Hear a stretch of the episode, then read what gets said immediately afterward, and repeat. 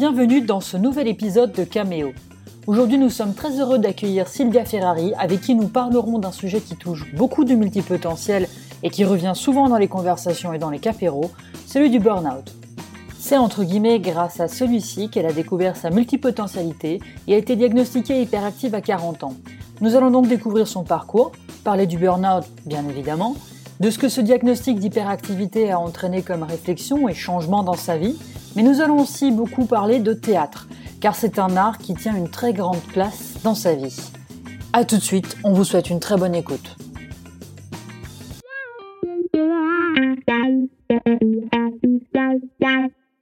Sylvia, bonjour. Bonjour. Merci beaucoup euh, du coup d'avoir accepté euh, ce podcast. Encore qu'en même temps, on s'est un petit peu euh, mutuellement cherché pour faire cette petite interview, donc c'est top. Donc, nous allons parler aujourd'hui d'un petit peu tout ce qui est euh, burn-out et, euh, et, multipotentialité. Oui. Euh, et je veux dire bonjour à Julien aussi qui est caché derrière. Mais vu qu'on est en séparé, c'est un peu plus compliqué. On n'est pas trop habitué, donc c'est des interviews qui vont être rigolotes, je sens. C'est ça. Bonjour. Et je m'excuse si jamais il y a du bruit parce que j'ai mes voisins qui évidemment viennent de décider de faire des travaux, donc on essaiera de faire ça au mieux. Ce sont les aléas des interviews en confinement. Euh, bon, bah, Sylvia, est-ce que tu peux nous raconter un petit peu bah, qui tu es, faire un petit point pour que justement on puisse te situer euh, euh, dans tout ça? Alors, bah, moi, je, donc, Sylvia, j'ai 41 ans et je suis maman d'une petite fille d'une petite fille d'une ado, d'une vraie ado de 12 ans, et bientôt maman euh, d'un petit garçon. Voilà.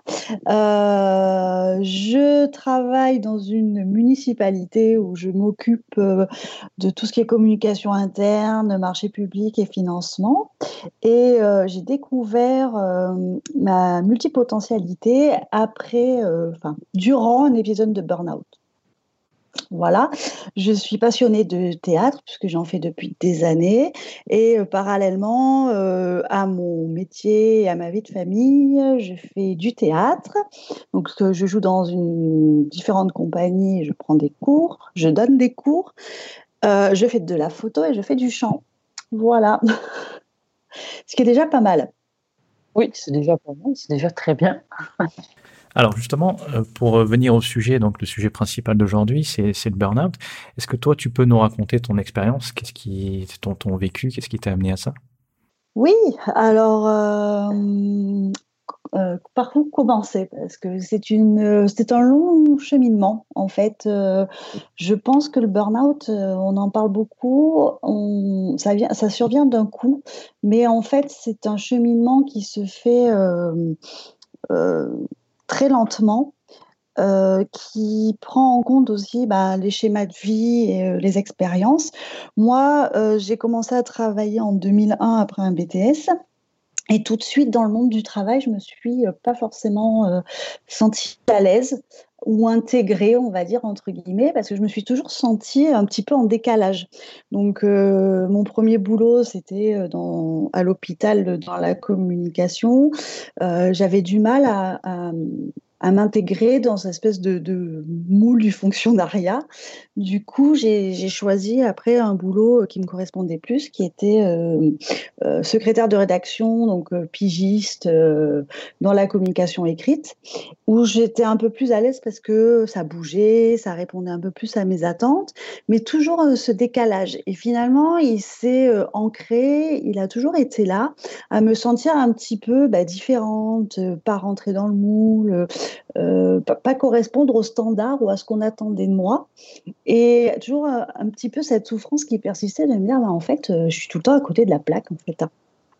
Et ce qui provoquait finalement dans les boulots que j'ai pu exercer, euh, des tensions, des problèmes avec la hiérarchie, le fait de ne pas se comprendre, de ne pas arriver à communiquer. Et euh, en 2005, j'ai fait un bilan de compétences et je suis retournée dans le milieu de l'animation, qui finalement est un milieu qui me convenait bien parce que dedans, euh, il y a de la créativité, il y a du projet, il y a de l'humain. Euh, et finalement, de 2005 à 2014, j'ai fait ma, je fais ma carrière, si on peut dire ça comme ça, dans, dans le milieu de l'animation. Mais pareil, toujours avec ce décalage, mais alors moins présent parce que finalement on arrive à s'adapter en vieillissant et euh, on arrive à un peu mieux se comprendre, j'ai envie de dire, et puis euh, on s'assagit, donc on arrive un petit peu mieux à rentrer dans le moule. La rebelle ou le rebelle qui sommeille en nous arrive un petit peu à, à se calmer. bon, finalement, euh, j'avais un projet de carrière qui était aussi d'avoir un poste à responsabilité, euh, ce qui s'est passé en 2015, puisque en 2015, j'ai, euh, après une récit de concours, j'ai occupé un poste de coordinatrice dans le domaine de la santé publique et de la santé sexuelle, où j'étais enfin contente, où je me suis dit, bah, je vais voir exercer toutes mes capacités, mes compétences en management, mettre en place des projets. Enfin, j'étais vraiment super euh, enthousiaste. Et en fait, ça a été la douche froide parce que euh, je me suis retrouvée confrontée à un problème entre la réussite sociale, si on peut appeler ça comme ça, et les valeurs mes valeurs. En fait, ça m'a mis le doigt sur, euh, sur ce que je voulais vraiment, qui j'étais vraiment. J'ai une grosse prise de conscience sur euh, où je vais, qui suis-je, où va le monde. Enfin, vraiment un truc assez euh, costaud. Et ça, ça a été un petit peu amorcé par le fait que, suite à une formation en analyse neurocognitive comportementale que j'ai entrepris, et où, lors de cette formation, il y avait énormément de gens multipotentiels et de zèbres. Et en fait, leur fonctionnement, bah, j'étais là, je me disais, ouais, mais c'est génial, ils pensent comme moi, ils comprennent comme moi, ils font les mêmes euh, types de réflexions que moi, ils ont la même façon de travailler que moi, mais c'est génial, mais comment c'est possible? Et en fait, je comprenais pas pourquoi il y avait un groupe de gens avec qui je m'entendais vachement bien et avec qui c'était, euh, ça se matchait vachement bien. Et à l'extérieur, c'était tout le temps des des, combats, des, prises de tension. Enfin, c'était toujours très compliqué. Et en fait, c'est lors d'une réunion de groupe de pairs où une des personnes m'a dit Mais en fait, Sylvia, euh, tu, connais les multipotentiels, tu connais les zèbres? Non, pas du tout. Donc, il a commencé à m'expliquer. Euh, je me suis documentée, renseignée. Et dans la même journée, une autre stagiaire qui travaille avec des zèbres depuis à peu près 15 ans qui m'en parle également. Et là, je me suis dit, c'est pas possible que deux personnes dans la même formation, dans la même laps de temps, me parlent de, ce, de cette zébritude, de ce multipotentiel en même temps. Et en fait, je me suis énormément documentée, j'ai lu. Et en fait, ça a tout fait péter, si je puis me permettre.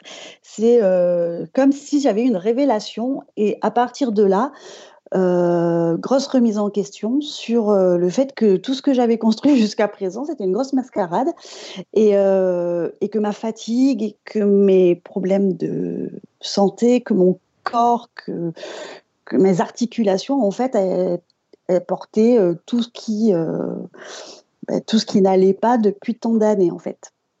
Voilà, je ne sais pas si c'est très clair pour vous, mais en tout cas, c'est comme ça que moi je l'ai ressenti et que je l'ai vécu.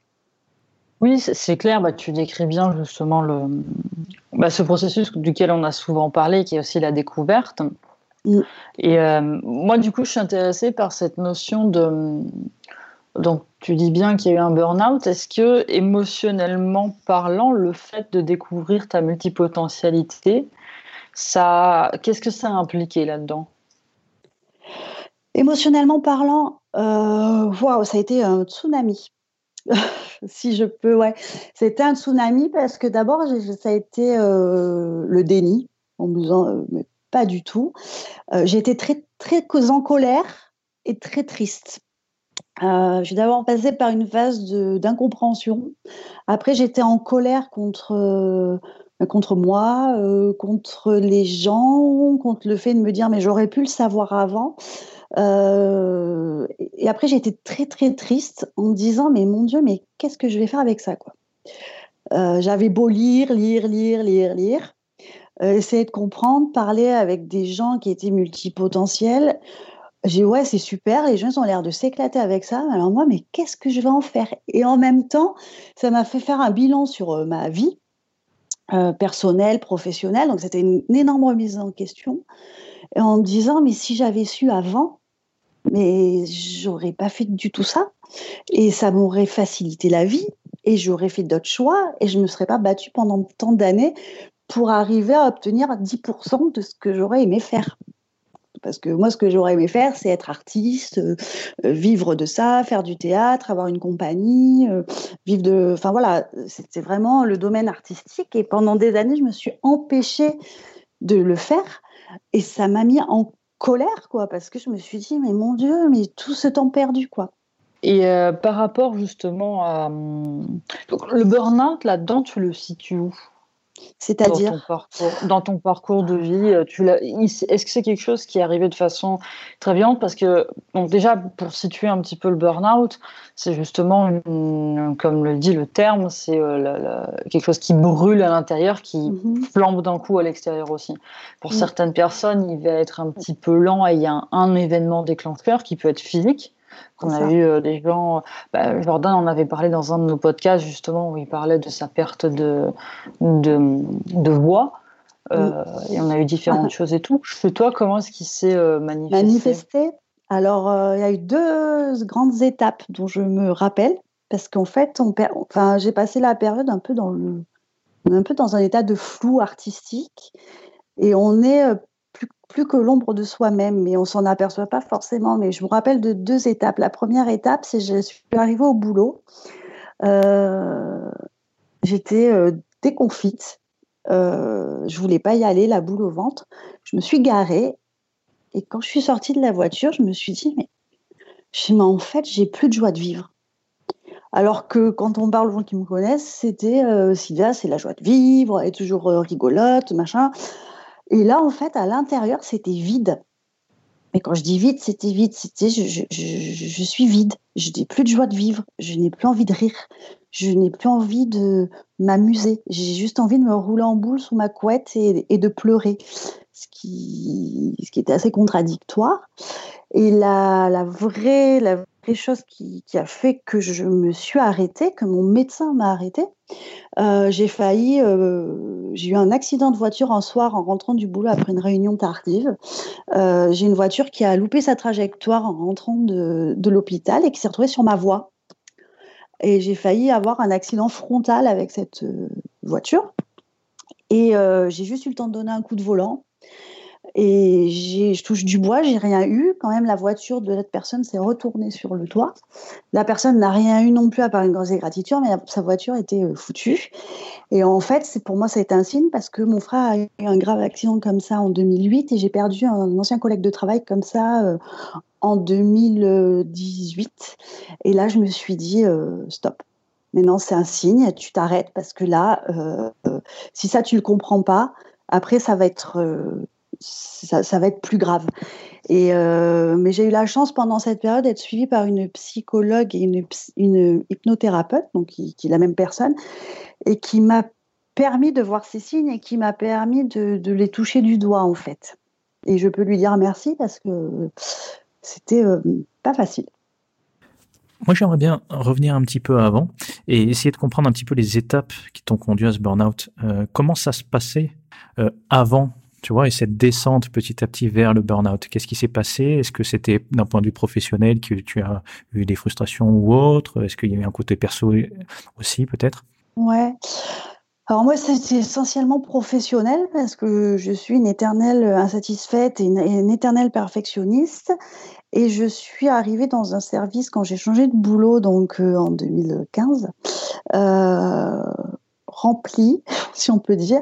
Enfin, il y avait une équipe, donc j'avais en charge l'équipe, et dans cette équipe, il y avait énormément, il y avait deux personnes qui étaient, euh, comme on peut appeler ça maintenant, euh, pervers narcissiques, c'est-à-dire deux personnes qui ont tout fait pour me manipuler, et je me suis laissée complètement berner, je me suis laissée avoir parce que je les pas vu parce que j'étais dans mon optique de remonter l'équipe, remanier l'équipe, euh, les remotiver, parce que c'était une équipe qui n'avait pas eu de coordinateur pendant des années, qui était en attente, qui avait beaucoup de...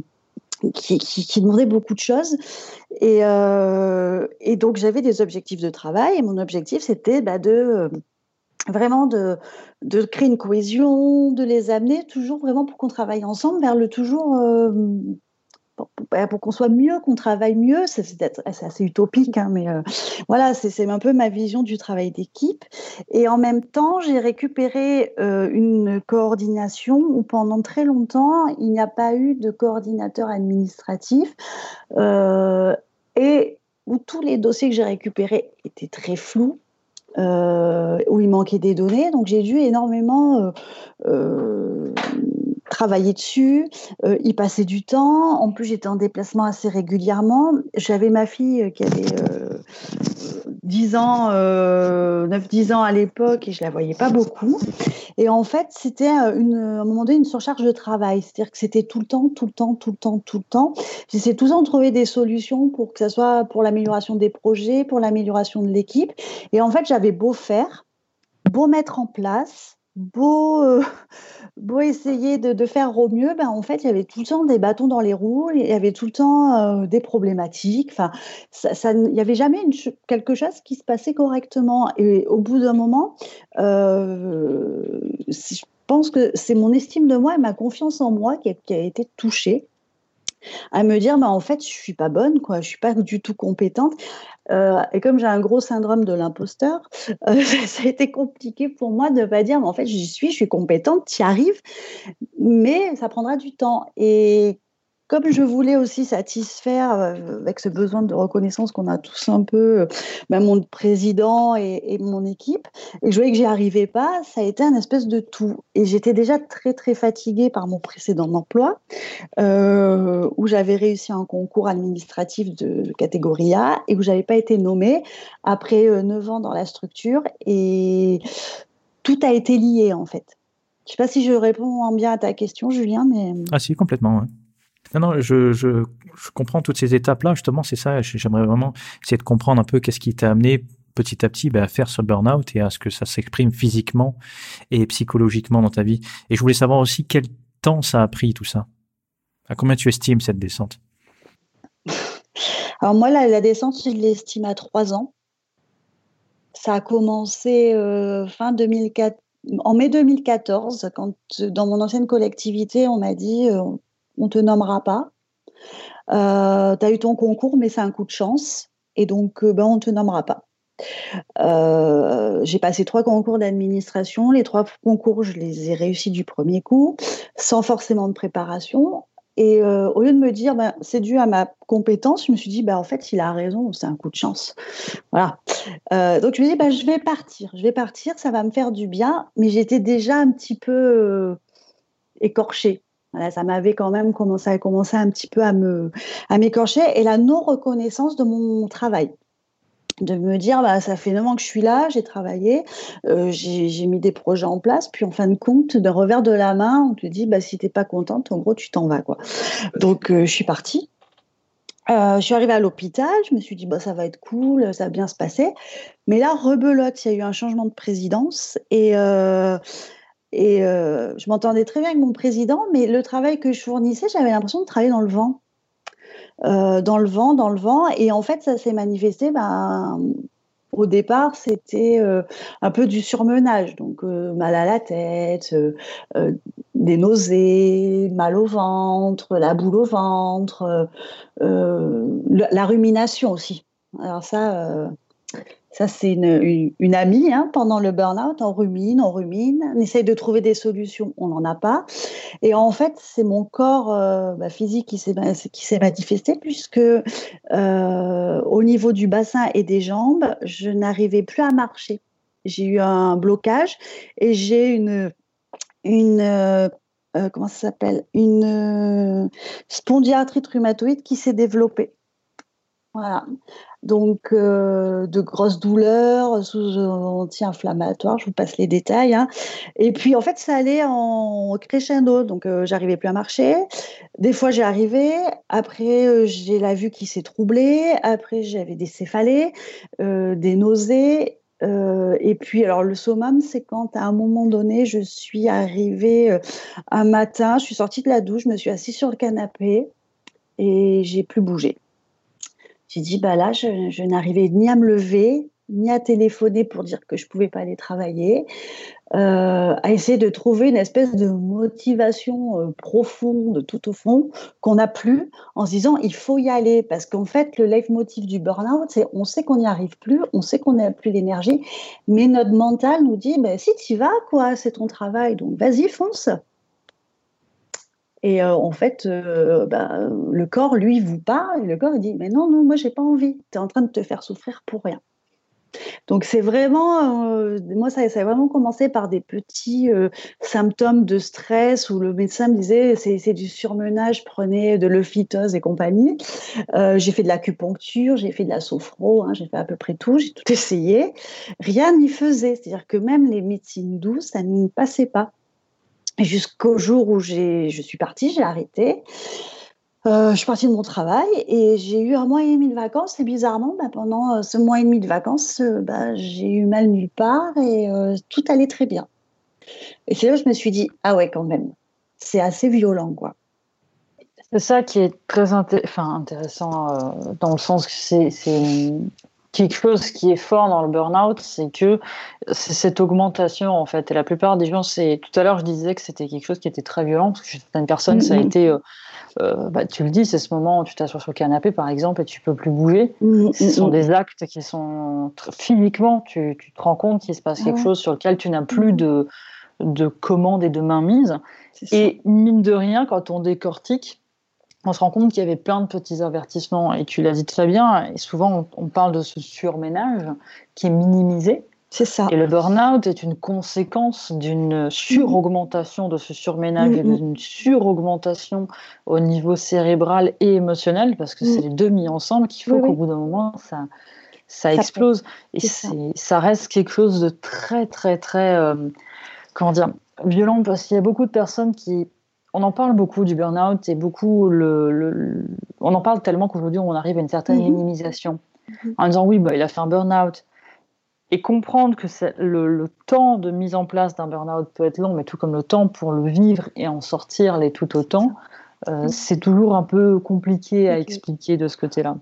Bah, moi, j'identifie le burn-out, si je peux le résumer. Hein.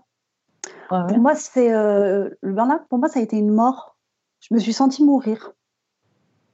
Euh, clairement, hein. je me suis. alors, quand on meurt, c'est violent, on meurt, euh, on ne se voit pas forcément mourir quand on est en fin de vie, mais ça arrive et c'est apaisant. Euh, là, on se voit littéralement. Euh, moi, je me suis vue mourir, je me voyais mourir. C'est-à-dire, je me je me reconnaissais pas.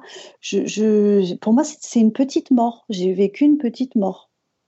Avec un, espèce de détachement, non? Genre un espèce de. Bah, avec un. Alors. Un calme. Non, moi je me suis, j'étais en, colère. Alors moi j'étais en colère, c'est-à-dire que euh, le calme il est venu après quand il y a eu l'acceptation. Mais avant j'ai mis du temps à accepter.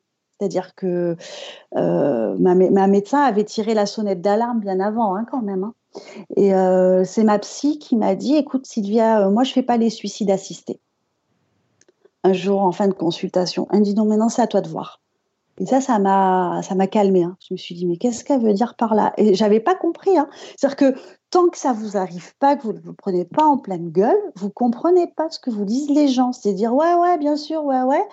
On, le, on théorise, mais émotionnellement, on ressent pas en fait ce que peuvent nous dire les gens. Et quand elle m'a dit ça, je me dis, c'est vachement fort quand même ce qu'elle est en train de me dire. Mais je comprenais pas. Et en fait, j'ai compris après. Oui, en fait, c'était un suicide. C'est-à-dire que je me conduisais moi-même à ma propre mort euh, pour un boulot, euh, pour convenir à une société, pour euh, répondre à des valeurs qui n'étaient pas les miennes. Et c'est ça qui m'a fait le plus de mal, en fait. C'est m'apercevoir que j'étais pas, je ne, je ne, me respectais pas, je ne répondais pas à mes émotions et je répondais pas à mes valeurs. Et c'est quand j'ai compris ça, mais j'ai mis du temps à le comprendre. Hein, euh, j'ai mis beaucoup de temps. Euh, et entre cette compréhension-là, le fait d'accepter le burn-out et, enfin, à un moment donné, on est dans un espèce de truc. Euh, on va travailler parce qu'il faut aller travailler. Donc on préfère aller travailler parce que ça fait bien et il faut, plutôt que de se respecter soi-même. Et une dichotomie comme ça qui se passe, c'est assez, c'est assez bizarre. Alors oui, je comprends ce que tu veux dire par détachement, parce que oui, en effet, on est dans une espèce, ce que je disais tout à l'heure, on est dans une espèce de flou. Plutôt, moi, je l'apparente ça à un truc, euh, on est là, mais on n'est pas là, on n'est pas centré, notre corps et notre esprit sont pas, euh, ils sont pas synchrones à ce moment-là. C'est un peu ça que je voulais dire. Je sais que moi, quand j'avais eu mon burn-out, il y avait eu un énorme silence. En fait, juste au moment où il y a eu une étape spécifique à laquelle j'ai senti qu'il s'était passé quelque chose. Et il y a eu un énorme silence. Et effectivement, le flou est peut-être plus, euh, beaucoup plus juste là-dedans parce qu'il y a un espèce de silence et de calme. Parce que, pour ma part, en tout cas, c'était le moment où il y avait quelque chose qui s'était mmh. déconnecté. Donc automatiquement, il y avait du flou et, un silence, un grand calme, mais du coup, plus aucun ressenti. C'est ça. rien. Exactement. Donc c'est en ça où effectivement, moi, j'ai trouvé que c'était calme comparé à ce que je vivais avant, parce qu'il y avait une dose de stress très très forte. Moi, j'apparente ça à ma, à ma mort, en fait. Pour moi, ça a été ma mort. C'est-à-dire que ce calme-là, c'est comme si je traversais une espèce de vallée désertique, quoi. Euh, oui, où il n'y a rien qui se passe, en effet. On essaye de trouver des solutions, parce que moi, je ne sais pas toi, mais moi, je sais que quand j'étais en arrêt maladie, les trois premières semaines, mon cerveau fonctionnait à foison pour essayer de trouver des solutions. Et c'est là où je me suis aperçue, mais en fait, on est tout le temps en train de penser, tout le temps en train de réfléchir, on ne se tolère aucun répit, aucun calme. Donc j'étais tout le temps dans le. Il faut que je trouve une solution pour le travail. Il faut que je trouve un travail. Il faut que je. Il faut que je trouve. Il fallait que je trouve quelque chose. Peu importe ce que c'était, c'était ma planche de salut. Au lieu de prendre le problème à l'inverse et de me dire voilà, ben maintenant tu as une, une planche de de calme, de, de repos, profites-en. Et les trois premières semaines, j'étais incapable de le faire. C'est à la troisième semaine je me suis dit, ouf, ouais, ben en fait, je vais profiter, je vais prendre le temps, je vais me calmer parce que je ne peux pas continuer comme ça. Mais il y a cette, euh, entre, pour l'arrêt maladie, hein, je parle, moi, ça a été assez flagrant, ce laps de temps entre je me, je me mets en arrêt et euh, trois semaines après, enfin, j'accepte, j'accepte d'être en arrêt maladie, j'accepte de, euh, j'accepte d'arrêter de penser et d'arrêter de trouver tout le temps des solutions alors qu'il n'y en a pas forcément. Et ça, ça m'a fait du bien. Moi, ce qui me parle euh, dans, ce que tu as dit, c'est aussi cette partie où tu es indifférent à tout. En fait, on, vient te voir avec que ce soit un nouveau projet ou autre chose, enfin à ton travail, et puis tu t'as plus envie quoi. En fait, ah tu, es là juste parce qu'il faut être là, mais t'as plus envie et tu es amené en fait à un auto sabotage qui fait que comme tu, tu l'as dit très bien, tu, tu, es perfectionniste et tu veux bien faire les choses. généralement, souvent, c'est c'est un point commun hein, entre toutes ces personnes-là, c'est que là, à ce moment-là, ils vont s'auto saboter et ils vont être complètement en dissonance quoi. Et là, ça va être ça va être très compliqué quoi. Et ce qui amène, d'après moi, vraiment à ce moment de, de burn-out et qui est un ressenti euh, physique. Je voulais te demander. Euh, oui justement, donc tu as eu cette, euh, cette, période de vacances. Quels sont les différents facteurs en fait durant cette période et après aussi qui ont fait que ça t'a relancé vers un rétablissement, qui t'ont remis vers une pente ascendante en fait? Tu as parlé déjà de ta découverte, euh, de la multipotentialité, de ton côté zébré, etc. Est-ce que tu peux nous en parler un petit peu plus et peut-être d'autres choses aussi? Oui, alors euh, je, je, vais faire une ode à ma psycho, à ma psychologue hypnothérapeute qui est euh, qui a été euh, génial. Euh, en fait, en parallèle de cette période où j'allais très mal, bizarrement, j'avais, je continuais à faire des activités à côté et j'ai continué le théâtre qui m'a fait énormément de bien parce qu'on jouait une pièce à ce moment-là et euh, les, gens de la pièce euh, ont connu mes difficultés, m'ont porté, euh, ça m'a énormément aidé. Et j'ai fait beaucoup d'hypnose aussi à côté. Et ça m'a permis de tenir bizarrement et en fait, euh, quand je suis, j'ai dû revenir euh, travailler, hein, euh, forcément au bout de, de mon arrêt. Et en fait, j'ai fait le choix de revenir à mi-temps thérapeutique parce qu'il était hors de question que je reparte dans une espèce de, machine à courir après le temps me et à me remettre la rate au courbouillon si je peux me permettre cette vieille expression. Euh, en fait, ce que j'ai fait, c'est que pendant mon arrêt, j'ai décidé d'attendre d'attendre, de faire des choses qui me faisaient du bien, euh, de commencer à travailler sur mon association, de, de, voir des exercices de tête que je pouvais faire, de voir ce qu'il y avait ailleurs, de, de, de, bah, voir le champ des possibles que je m'étais un petit peu interdit toutes les, ces dernières années. Et en fait, euh, j'ai accepté en fin de, en fin d'arrêt maladie, même si la reprise a été très difficile pour moi parce que j'ai eu très peur de reprendre et de replonger parce qu'après à la fin du burn-out, c'est toujours cette peur de replonger, de repartir dans ça. Euh, j'ai dit de toute façon, je ne vais pas rester, je vais partir je retourne, je, vais trouver un autre job. Donc j'ai commencé à postuler à des jobs. Donc euh, j'ai postulé sur différentes sur différents postes. J'ai eu un entretien euh, qui s'est très bien passé, euh, mais malheureusement, je n'ai pas été prise pour, euh, pour diverses raisons. Et en fait, j'ai comme j'avais pris une disponibilité dans ma collectivité, finalement, j'ai fait une demande de réintégration. elle n'avait pas été acceptée dans un premier temps, puis bizarrement, deux mois après, on m'appelle, on me dit, bon ben Sylvia, on a un poste qui s'ouvre pour vous, tout est à faire. On connaît vos compétences, on sait comment vous travaillez. Euh, c'est un poste où il y a du, de la finance, il y a de la com, euh, il, y a, euh, y a de la rédaction. on, voilà, mais bon, finalement, c'est un poste un peu, c'est un nouveau poste. c'est un poste à repenser, donc c'est vous qui faites votre poste.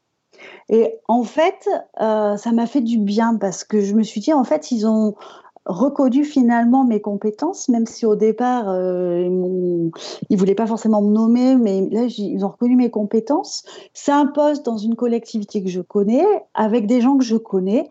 Euh, j'ai un projet professionnel euh, parallèle qui est le fait de donner des cours de théâtre. Donc bon, finalement, je vais pouvoir joindre l'utile à l'agréable parce que je vais avoir moins d'heures que ce que j'avais à l'hôpital.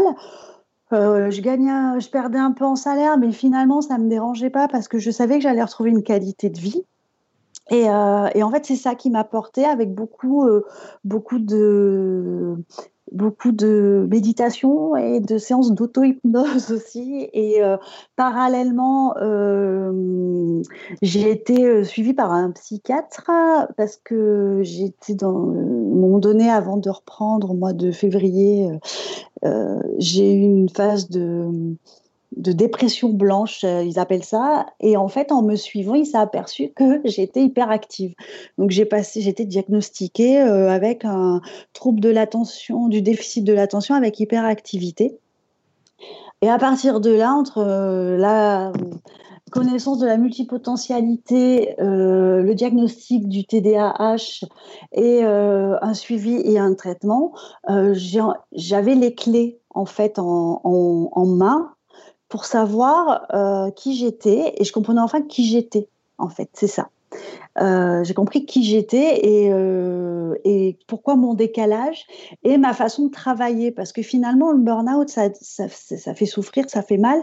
Mais quand on en sort on en sort différent et on en sort plus fort. Et j'ai l'impression que quand on en sort on en sort avec notre vrai nous comme si on avait laissé les schémas derrière en fait alors ça, c'est quelque chose qui revient beaucoup pour les personnes qui ont fait du burn-out. Tu, employais tout à l'heure le terme « c'est une petite mort euh, En spiritualité, on parle souvent de nuit noire de l'âme. Et euh, alors, nuit noire de l'âme, c'est plutôt euh, un chemin qu'on va traverser, effectivement, qui est compliqué, mais pour finalement venir se construire, c'est un chemin de prise de conscience de soi. Et s'il y a quelque chose que moi j'ai bien remarqué pour avoir beaucoup cherché sur le burn-out et parlé avec beaucoup de personnes qui en ont mm-hmm. eu, c'est justement le fait que c'est un chemin de reconstruction. Donc, il est extrêmement violent, extrêmement violent, mais par contre, il est une véritable invitation à, la rencontre de soi.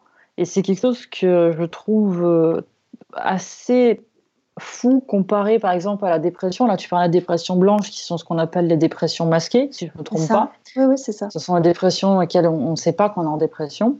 Et on peut faire effectivement des burn-out aussi sans s'en rendre compte et les emmener très loin, en sachant qu'en plus, euh, toutes les personnalités donc, qui vont avoir euh, un, circuit neuronal très actif, donc comme les multipotentiels, comme euh, les, les, TDAH, comme tu disais, ou même les hauts potentiels, et toute, toute cette gamme de personnalités-là, ont tendance à l'amener très très loin, ce burn-out. C'est ça, ouais. Parce qu'il voilà, il y a une force d'énergie et de comment, encore je sais plus comment on dit en français, commitment aussi de loyauté, on va dire, sur certains choses qu'ils ont choisi de faire et tout, mm, mm. qui vont, ils continuent. Et c'est assez impressionnant à voir et à, et à entendre ah dans, les, dans, les, Moi, je suis témoignages. Je suis d'accord avec ce que, tu, ce que tu dis sur le terme de loyauté. la, la, la, loyauté, moi, c'est ce qui m'a fait tenir euh, une loyauté, euh, somme toute, euh, caduque hein, et qui n'avait pas forcément de sens. Mais en me disant, bah, il faut que je sois loyale. J'ai dit que j'aillerais au bout de ce projet, il faut que j'y aille, quoi. Coûte que coûte, peu importe les embûches, et on verra après, en fait. Et, et je te rejoins sur le, le tunnel. moi, j'avais cette image quand j'étais en burn-out, j'avais l'impression d'être dans un tunnel et de ne pas en voir le bout mais vraiment ne pas en voir le bout. Et puis un jour, euh, je ne sais plus comment, ben, je, en méditation, il me semble, euh, j'ai vu la lumière, j'ai vu la lumière, euh, comme ça me fait rire cette expression, mais j'ai vu le bout du tunnel arriver. Et ce qui m'a fait peur à ce moment-là, c'est pas de me dire je vais en sortir, c'est me dire mon Dieu, mon Dieu, mon Dieu, j'espère que je vais pas y retourner en fait, de pas replonger. C'est souvent une peur. Et ce qui est intéressant, comme tu disais tout à l'heure, c'est qu'il y, a cette séparation corps-âme. Euh, comme si euh, la tête était d'un côté et le corps était en mode non, on fait plus. Et il y a vraiment un travail qui est fait pour euh, réunir les deux. Et c'est en ça, ça, pour moi, il y a un vrai travail de, de, développement personnel, spirituel, où on va y mettre tous les termes qu'on veut dessus, mais de réunification de soi. C'est se briser pour voilà, réunir, réunifier les deux ensemble pour qu'il y ait une meilleure communication, mieux se connaître, éviter de retomber dedans et dans ces pièges-là. Ça qui est fou, c'est euh, à un moment donné, quand on fait l'analyse de ce qui s'est passé, parce que même si ça reste flou, moi, ça va faire euh, un an et un an que je, Ouais, ça va faire un an que j'en suis sortie. Euh, si je fais l'analyse, je me dis, mais en fait, euh, on a des croyances, on a des schémas qui ne nous appartiennent pas. Euh, on n'essaie pas de se connaître, on n'essaie pas de savoir qui on est, on essaie de convenir aux standards de la société et en fait, ça fait plus de mal que de bien. Et quand je me retourne, je me dis, mais en fait, euh, Sylvia, ben, en fait, au fond de toi, tu as toujours été comme tu es maintenant quelqu'un de calme, qui prend. Je me suis aperçue, je suis hyperactive, je suis euh, diagnostiquée hyperactive, mais je m'aperçois que pour travailler, par exemple, euh, sur des tâches, j'ai besoin de temps. J'ai besoin de prendre du temps pour poser, pour réfléchir, pour cogiter. Je pars, je reviens. Je... Et puis finalement, quand je dois analyser, ça se fait très vite. Mais ça, je l'acceptais pas parce que pour moi, quand on est au travail, il fallait être efficace, il fallait travailler vite, vite, vite euh, et faire des tâches rapidement. Et en fait, si je me retourne en arrière, je m'aperçois, je me rappelle que petite, j'étais, j'étais comme ça. Et en fait, euh, quand on est petit, on a les clés en soi, on sait qui on est, on, on, se connaît, même si euh, on ne s'est pas encore rencontré. Euh, la société nous perd. La société fait en sorte qu'on rentre dans une espèce de moule, euh, profil atypique, pas profil atypique. Il faut que voilà, on soit productif, efficient, qu'on ait une vie sociale. Enfin voilà. Et puis finalement, moi, le burn-out, ça m'a ramené quand j'avais 6 ans en fait, parce que je euh, ça, moi, ça me rappelle quand j'avais 6 ans et, euh, ça m'a ramené la petite fille euh, que j'étais à l'intérieur. Donc, j'accepte maintenant de travailler moins vite, de prendre le temps de travailler, de prendre, d'accepter que pour faire une tâche, il me faut du temps. Et ça, c'est pour moi un exemple qui a été flagrant, par contre. Oui, tu, as raison dans le sens où effectivement, on, perd un peu de vue, je pense, qui on est. Et aussi, on ne se pose pas forcément la question de qu'est-ce qu'on veut réellement. C'est ça. Parce que qu'est-ce que veut euh, mon patron, qu'est-ce que veut ma famille euh, et la société en général, ça, je pense qu'on nous le répète assez régulièrement. Mais se poser la question de qu'est-ce qu'on veut nous dans la vie, ça, c'est une question qu'on perd, je pense, en chemin, quoi. À partir du moment où tu commences à rentrer dans le moule. Euh, mm. Écoute, euh, est-ce que tu peux justement nous parler un petit peu des, des tu as un projet en relation avec avec le burn-out, tu nous parlais du théâtre, peut-être que tu peux nous en parler un petit peu? Oui, alors euh, deux, il y a deux choses. Euh, c'est vrai que pendant mon burn-out, euh, notre planche de salut, ça a été le fait que j'ai énormément écrit. C'est-à-dire qu'à chaque moment de bonheur ou à chaque moment de souffrance, de ma lettre, j'écrivais un peu en écriture automatique ce qui se passait en fait. Et à la relecture, je me suis dit, mais mon Dieu, mais en fait, ce, à la fois c'était beau et à la fois c'était violent de se lire. Et en même temps, je me suis dit, mais il faut que je fasse quelque chose de tout ça. Je peux pas le garder pour moi. Donc, je suis en train, enfin, j'essaie du moins, de rassembler tout ça, de continuer un peu à écrire dessus pour, euh, pour monter un, spectacle. Alors, je ne sais pas encore quelle forme ça aura. Euh, il y a différentes idées qui sont en train de se de se former. Après, vous savez, on part d'une idée, puis on part rebondir sur une autre, puis une autre, une autre, et puis bon, finalement, euh, on se perd un peu, donc il faut recentrer. Et la deuxième chose, c'est que le théâtre m'ayant énormément aidé pendant cette période de burn-out, euh, avec l'hypnose, avec euh, la recherche sur le développement personnel, la méditation et, euh, et le qigong notamment, je souhaite développer des cours de théâtre qui vont permettre à la fois de travailler bah, la prise de parole, mais aussi sur ses émotions, sur son ressenti, sur, sur ce qu'on ressent, sur ce qu'on est juste pour se retrouver avec soi-même l'espace d'un instant, d'une ou deux heures, et puis surtout s'amuser, retrouver l'enfant intérieur qui est en nous et que des fois on brime ou qu'on interdit de s'exprimer, et euh, juste se faire plaisir euh, et se retrouver ensemble pour euh, pour une communion, pour un moment de synergie, un moment d'écoute, d'entraide et et de et de cohésion en fait, voilà. Tu nous disais justement, euh, juste avant qu'on commence euh, l'interview et tout, euh, tu parlais beaucoup de tout ce qui était les émotions. Oui. en quoi justement le théâtre permet à, à, apprendre justement tout, tout, sur une rose Comment est-ce que tu, tu l'abordes Puisque tu en quoi J'imagine que la plupart des gens se rendent compte, mais comment est-ce que tu l'abordes? Alors, moi, j'ai commencé le théâtre euh, au collège et puis je me suis sérieusement mis euh, en 2001. Et en fait, euh, j'ai donc j'ai fait des cours.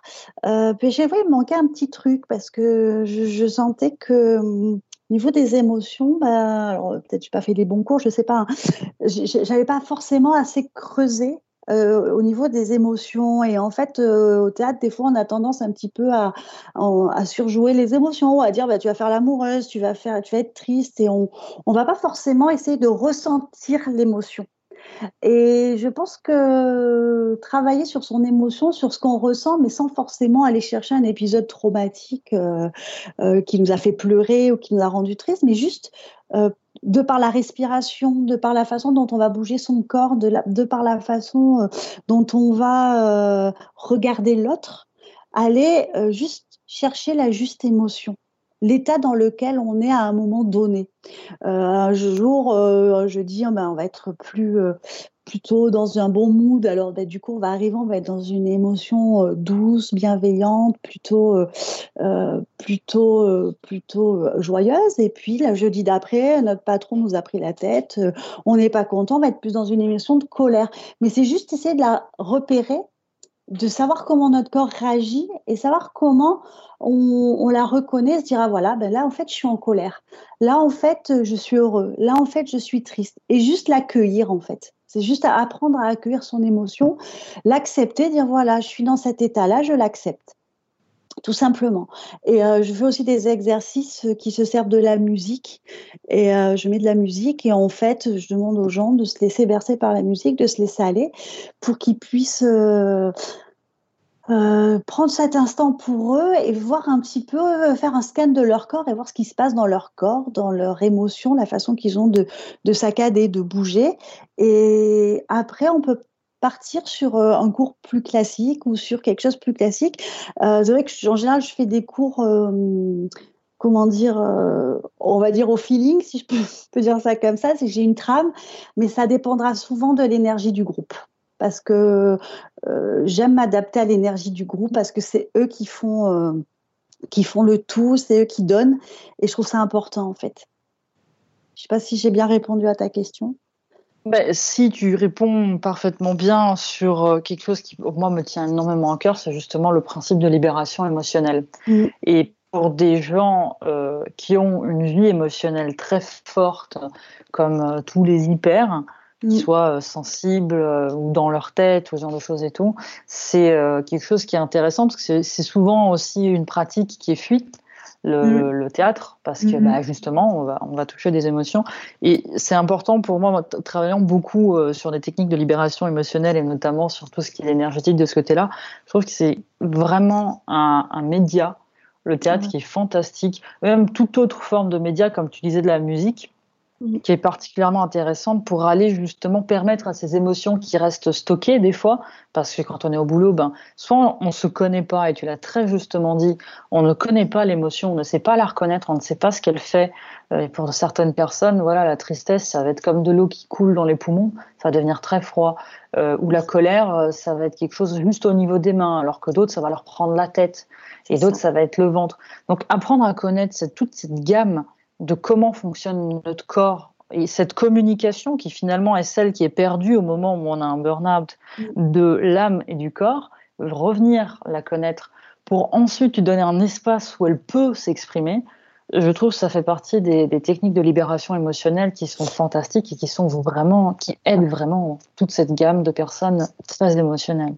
Alors, c'est marrant parce que, comme je vous disais avant le début de l'interview, les cours que je donne, c'est vraiment un groupe d'amis restreints et qui voulaient se mettre au théâtre et qui pensaient faire du, théâtre un peu euh, de boulevard, euh, de boulevard comme ça. Et euh, en fait, mon approche au départ les a complètement décontenancés. Et finalement, ce qui est marrant à voir parce que je les connais et donc c'est assez rigolo, c'est que les personnes qui ont le plus d'émotions à libérer, ce sont les personnes qui sont le moins dans le lâcher prise. Et ce qui est beau à voir, et c'est pour ça que j'aime faire ça et que ça me passionne, c'est de voir leur évolution, comment, même en un seul cours, ils vont réussir à, le prendre, apprendre ce qu'ils ont à apprendre, même si c'est un petit peu, se l'accaparer, le transformer et ce qu'ils vont donner à la suite des autres cours derrière. Et en fait, chaque fois, ils me disent Ouais, mais on est nul, on n'évolue pas. Je dis Mais pas du tout. En fait, ils amènent tous quelque chose de différent. Ils ont tous vachement évolué cette année, euh, mais dans l'acceptation de l'émotion. Et c'est marrant parce qu'au départ, ils ont les mains croisées, figées, ils n'osent pas. Et en fait, il y a quelque chose qui se passe. Et c'est ça qui est beau, en fait, c'est de voir euh, l'évolution de, l'humain, en fait, comment l'humain euh, euh, évolue, comment, comment il s'accapare les choses et, et comment il, évolue dans le groupe, en fait. Enfin, en tout cas, c'est ce qui me touche, moi, et c'est pour ça que je fais ça aussi. Et, et je t'invite, Stéphanie, à venir à un cours l'année prochaine volontiers, si tu veux essayer. moi, j'ai pas le droit. aussi, d'ailleurs. Je ne suis pas invité. Il n'a pas d'émotion. Je suis un robot. non, moi, ça, me faisait penser, euh, euh, je ne sais pas si vous connaissez ce livre et ce qui a été adapté après en jeu de société, Le monstre des couleurs qui est un, superbe jeu. J'ai rencontré le créateur euh, au, Festival du jeu de société à Cannes et il, me parlait en fait qu'il y a pas mal de personnes qui s'étaient procurées. En fait, ils étaient en rupture de stock très rapidement, ce qui est assez génial. Et euh, chaque couleur, euh, en fait, on doit raconter un, épisode de sa vie. qui est lié à cette couleur, à cette émotion. Mhm. Et souvent, normalement, c'est destiné aux enfants, mais souvent, ben, il y a les parents qui s'y greffent, et de temps en temps, il y a aussi les grands-parents. Et euh, le créateur m'a raconté que souvent ça s'est terminé en pleurs entre les parents et les grands-parents parce qu'ils racontaient des choses qu'ils qu'ils avaient jamais livrées en fait. Et j'ai trouvé ça super intéressant et ça me fait penser à ce que tu dis. C'est vrai qu'on a tendance avec l'âge vraiment à garder tout ça au fond de nous mm. et à plus l'exprimer. C'est ça. Alors moi, ce qui m'a euh, fait vraiment le détonateur par rapport à ce que tu viens de dire, ça a été, euh, j'ai fait un, j'ai fait un stage de comédia dell'arte au mois de mai l'année dernière. Euh, J'aimais pas trop cette euh, manière de jouer de, du théâtre. Euh, et puis bon, j'ai un collègue qui en fait, qui dit bon, bah, on fait un stage, on va faire un stage.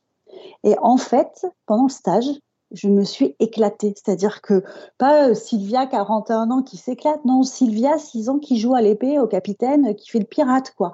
Et je me suis éclatée. J'ai dit, mais c'est génial, mais, euh, mais il faut en faire tout le temps, en fait. Il faudrait que ça soit d'utilité publique et qu'il y ait des cours de comédien, mais, euh, mais tout le temps, parce que les gens, ça leur ferait tellement de bien, parce que c'est un exutoire et c'est énorme, quoi.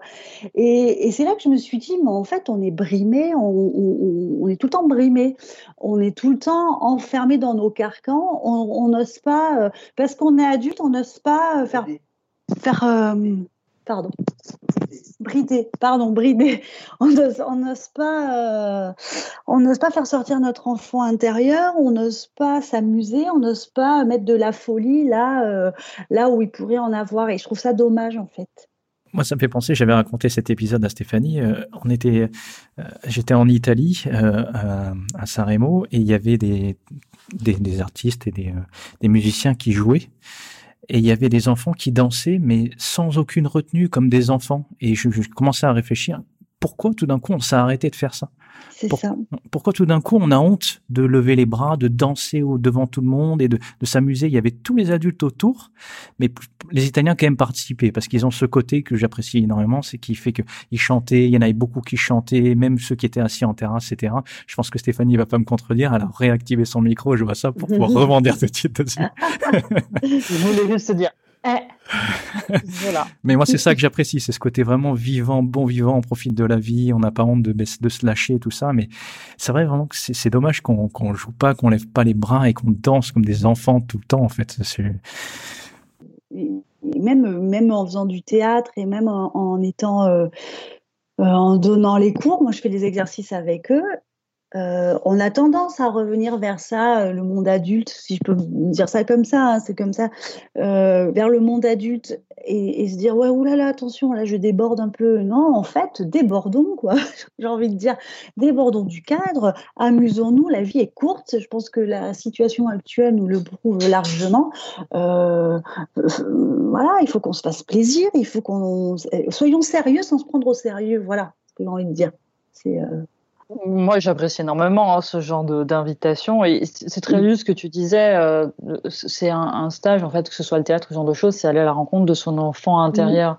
Et je trouve ça très important parce que on a tendance à oublier qu'aujourd'hui, on, se trimballe tous, et ça, on, s'en rend compte régulièrement, des enfants.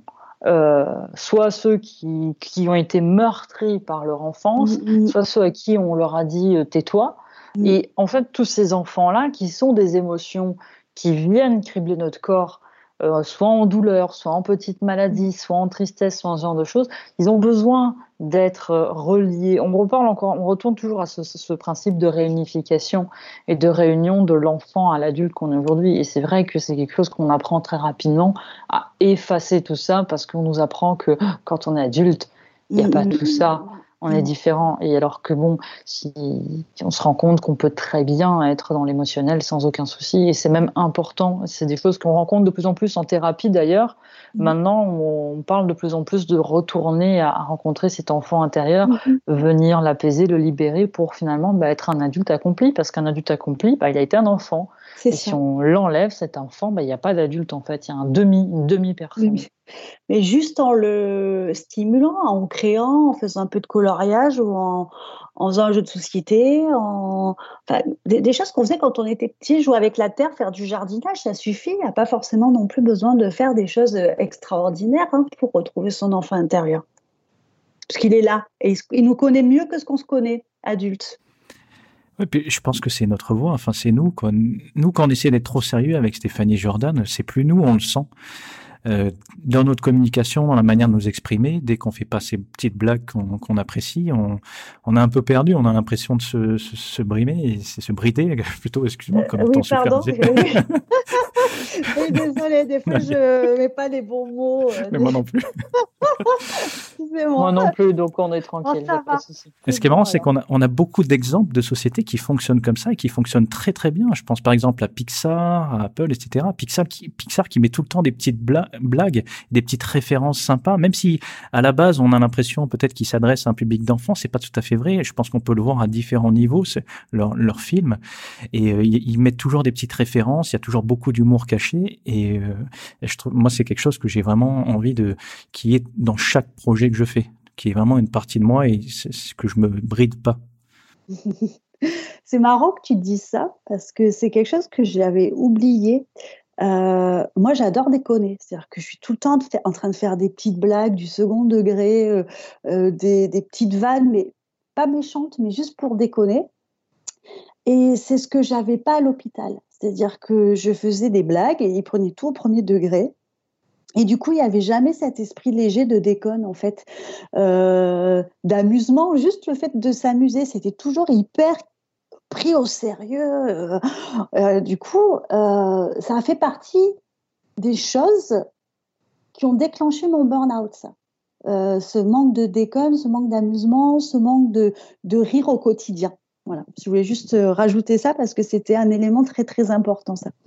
Je trouve ça super intéressant parce que tu vois, j'écoutais une, une entrepreneuse qui est très très connue, Sarah Blakely, et, euh, et, qui parlait justement de son recrutement. Et en fait, elle, euh, elle ne recrute, elle parlait des différents critères, mais elle était assez large. Elle regarde jamais un CV ni rien, mais il y avait aussi cette partie où elle, elle recrute que des personnes qui ont vraiment du second degré et avec qui on peut vraiment faire l'humour et, et déconner. Quoi. Et ça, c'est vrai que en y réfléchissant, je pense aussi, moi, c'était un facteur qui m'a conduit à un burn-out. C'est-à-dire que vraiment, tu as l'impression de ne plus pouvoir t'exprimer comme tu as, comme as envie, de toujours faire attention à tout ce que tu dis aussi. Ça, Et toujours t'excuser. Après, tu étais tout le temps en train de dire ah, Pardon, excuse-moi, c'est du second degré. Pardon, je plaisante. Et en fait, ça devient, comme tu disais tout à l'heure, euh, on n'est plus soi, en fait on est obligé de gommer une partie de qui on est. Et c'est marrant euh, parce que j'ai une collègue, euh, une copine euh, qui travaille dans une administration et qui est un peu comme moi, déconne, toujours en train de rigoler, elle dit des bêtises, bon ça, voilà. Et elle est pleine de joie de vivre. Et en fait, c'est ce que lui reproche sa chef.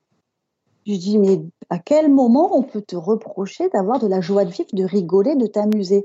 Euh, Parce que ça fait pas sérieux. Mais si c'était ça, le fait d'être sérieux, ça saurait et les gens seraient beaucoup plus heureux. Quoi. Voilà. Et euh, j'adhère complètement à ce que tu dis, euh, Julien. Ça, c'est une véritable problématique qu'on rencontre maintenant et qu'on rencontre en tant qu'adulte.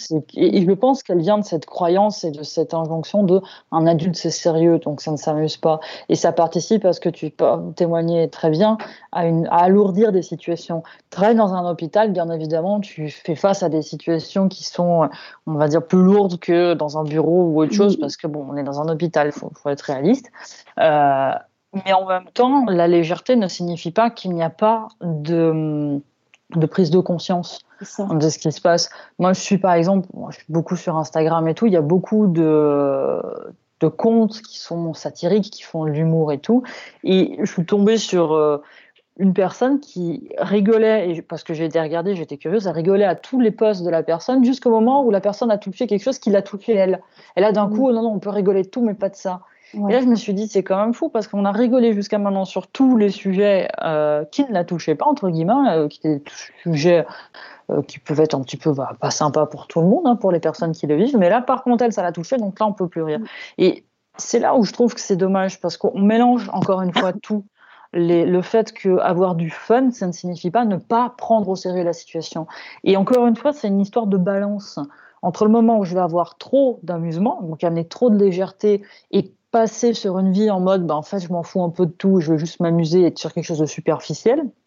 Mais à contrario, on peut aussi tout alourdir et vivre, et ça pour l'avoir fait pendant très longtemps, moi personnellement, alourdir une vie, alourdir des situations, alourdir quelque chose, et finalement rentrer dans une espèce de vision de la vie, mais qui est d'une, enfin moi personnellement, qui était d'une tristesse absolument incroyable. Et ce juste milieu, ce fun qui pour moi est plus qu'essentiel et que je, je, dis à chaque fois dans tous mes jobs aujourd'hui, il me faut du fun. S'il y a plus de fun, ça va être quelque chose qui va me faire partir. Donc euh, c'est vraiment quelque chose de capital, mais parce qu'en tant qu'adulte, ça fait partie de mon enfant intérieur qui est toujours là, qui lui n'est jamais mort. Euh, et même, on a fait un gros travail pour aller récupérer parce qu'il y en a plusieurs. Euh, et aujourd'hui, je mets un point d'honneur à ce que ces enfants-là puissent justement être nourris. Et un des points essentiels, et j'ai toujours une photo de moi gamine qui me parle, mais parce qu'il y avait ce fun. Et je dis, mais moi, je veux ça. Je veux cette chose-là au quotidien et le plus souvent possible. Ça n'empêche pas que dans des situations graves, bah, on ait une certaine euh, conscience, bien évidemment. parce qu'il y a une différence entre conscience et alourdir un problème. C'est voilà, face à un décès, on sera tous conscients de bah oui, il y a un décès, on n'est pas là pour voilà. Mais rire ou faire des blagues, on, pense toujours à ces personnes qui ont des fous rires incontrôlés à un mhm. enterrement. Et euh, bah, c'est pas pour autant qu'ils disent qu'ils ont pas de respect, c'est juste qu'il se passe autre chose et qu'on peut aussi euh, se, mettre sur d'autres choses. Il y, a, même des cultures qui vont faire une culture du rire au moment du, décès, et le décès va être accompagné, enfin pas le décès, le l'enterrement va être accompagné de rire, parce qu'il faut encourager le mort à partir, il faut lui montrer que nous on est heureux, parce que si on est triste, le, la personne ne va pas partir, elle va rester, elle va se sentir coupable d'être décédée. Donc ça va devenir un esprit errant. Donc il y a plein de choses sur tout ça qui sont très très intéressantes. Ah mais je pense que ça a enfin je pense, moi je l'ai creusé de mon côté, mais je pense que pour certaines personnes, euh, ça a creusé parce que finalement on voit bien deux catégories de gens euh, quand on analyse et qu'on prend du recul. Il y a les personnes euh, qui, vont être très sérieuses, qui vont rester dans leur job, pour pas dépasser du cadre, attention, voilà. Et puis il y a les personnes un peu plus comme nous, j'ai envie de dire, plus atypiques ou plus, on va dire, différentes je sais pas comment le terme exact, qui, vont être dans la déconne, qui vont être dans le rire, qui vont être dans, dans quelque chose de plus léger. Et moi, plein de fois, j'ai essayé d'expliquer à des personnes que c'est pas parce que je rigole, que je déconne, que je suis pas sérieuse. Sauf que je le vois dans le regard des gens, que finalement, ils me prennent pas au sérieux parce qu'ils pensent que je suis légère. Et en fait, ça, au départ, je le prenais pas super bien mais finalement j'en ai fait une force. Parce que finalement les gens ils s'arrêtent au premier à la première couche du jugement. Et quand ils cherchent pas à creuser disent ouais bah alors elle elle est légère elle est pas très maline hein. et puis finalement quand on travaille sur des dossiers des projets bah, et que ça envoie du pâté ou que c'est euh, correctement ficelé ils se disent ah ben mine de rien euh, j'ai sous-estimé la personne quoi. Donc euh, finalement ça moi j'en ai fait une force. Je pense aussi qu'il faut avoir vécu ce genre de choses pour aussi comprendre. On parlait tout à l'heure du parcours du burn-out, justement, le fait aussi de s'être rendu compte qu'on avait peut-être une certaine lourdeur sur certaines choses et, qu'il y a eu tout ça, ça amène aussi mm. une part de, de libération. Mm, de libération, ouais, c'est clair. Mm. Voilà. Alors, on voulait commencer avec les petites questions one shot qu'on fait à chaque fois à la fin. Pas de souci. Euh, je vais laisser Julien commencer. Ah ouais, t'es comme ça, toi. Ok. ouais. Euh, est-ce qu'il y a un livre que tu conseilles régulièrement? Oui, alors bah, depuis euh, quelques mois, je conseille surtout à mes amis, et je l'ai offert à Noël à quelques amis, c'est Femmes qui courent avec les loups de Clarissa Pincola Estes, qui euh, qui est une psychologue, euh, une psychologue qui se base sur des contes célèbres du monde entier et qui fait euh, une analyse des contes à travers la, femme sauvage, le retour à la femme sacrée, la femme sauvage. Et c'est très intéressant parce que surtout après un épisode de, de burn-out ou en plein burn-out, il y a quand même des vérités qui sortent comme ça. Et du coup, c'est devenu mon livre de chevet et je l'ai offert à toutes mes amies euh, euh, qui comptent énormément pour moi et pour qui euh, et qui sont des femmes superbes, magnifiques et qui sont des femmes sacrées, des femmes sauvages, pour pas qu'elles s'oublient. C'est un livre que j'avais découvert effectivement à la fac et qu'une amie m'avait reconseillé quand on était à, quand je travaillais justement avec elle qui est un très beau livre. J'avoue que j'ai eu quand même du mal parce qu'il est gros, c'est un, petit gros bouquin. Je le lis par euh, étapes. Hein. Ouais, voilà. Moi qui ai une lecture qui est très euh, Z et je vais chercher mes informations, ça a été un petit peu plus compliqué, mais c'est un très très beau livre. Euh, alors, une application que tu utilises ou que tu voudrais conseiller? Alors, euh, alors c'est compliqué parce que bon, je suis très, je suis beaucoup Facebook, Instagram, mais bon, ça c'est plutôt, on va dire, dans le quotidien.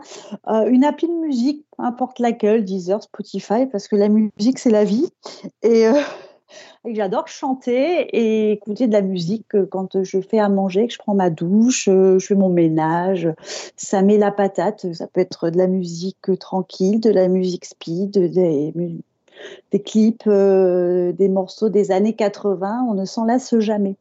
Voilà, donc une appli de musique sur son téléphone, euh, c'est la base. Euh, c'est pas moi qui vais te contredire, hein, parce que je vis en musique. Euh, d'ailleurs, j'ai découvert une chaîne YouTube assez intéressante qui est la musique pour se concentrer, pour euh, se détendre, tout ça, que j'ai mis sur l'article que Steph a fait sur les, les, différentes ressources pendant ce confinement. Donc, j'invite vraiment les, vous qui nous écoutez à aller faire un tour, parce que j'aime beaucoup cette, cette chaîne pour travailler tout ça, pour se concentrer, c'est vachement bien. Alors, euh, troisième question. Euh, si tu pouvais revenir dans le passé, quel conseil tu donnerais à ton toi de 20 ans? À mon moi de 20 ans euh, De se faire confiance de se faire confiance, de lâcher prise, de se battre pour des causes qui sont justes, mais ne pas oublier que les choses positives qui doivent arriver, on n'a pas besoin de les provoquer. Dernière question, une citation qui t'accompagne Hum, je peux en donner deux? Ah, tu peux en donner autant que tu veux. Alors, euh, il y en a une que j'aime beaucoup, c'est Heureux soient les fêlés car ils laisseront passer la lumière. C'est de Audiard. Euh, et soyons sérieux sans se prendre au sérieux. Voilà, les deux qui me suivent euh, régulièrement. Eh ben, c'est Ouais, ça illustre bien tout ce, que, tout ce qui a été dit pendant ce podcast.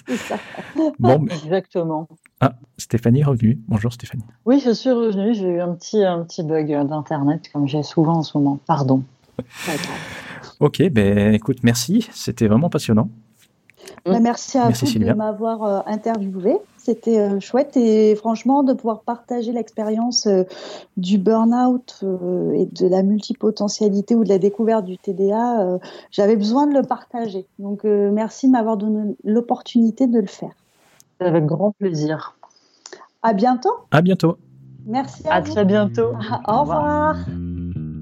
On espère que vous avez apprécié cet épisode riche en informations autant que nous. Et n'oubliez pas que si vous avez envie de témoigner ou de partager votre parcours, challenge ou réussite en tant que multipotentiel, vous pouvez nous contacter par email à contact@cameo.fr. Et comme toujours, si l'épisode vous a plu, pensez à nous noter et à mettre un petit commentaire sur iTunes. Cela permettra de faire découvrir Cameo à d'autres personnes susceptibles d'être intéressées. On vous souhaite une très bonne journée.